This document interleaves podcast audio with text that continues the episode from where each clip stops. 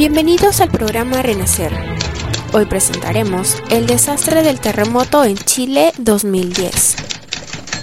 Menos 214 muertos. Regiones del Maule y Biobío reciben el golpe más duro, rescatan a 20 personas de un edificio colapsado. Se produjo a las 3.34 minutos en nuestro país.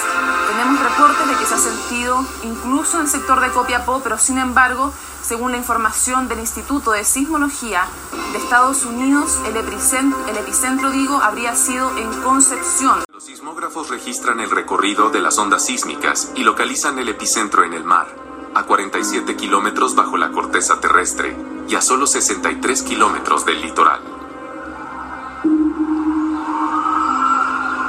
Con 8.8 grados en la escala de Richter, este es uno de los cinco terremotos de mayor intensidad jamás registrados. Esperamos haya sido de su agrado y síganos para más contenido como este.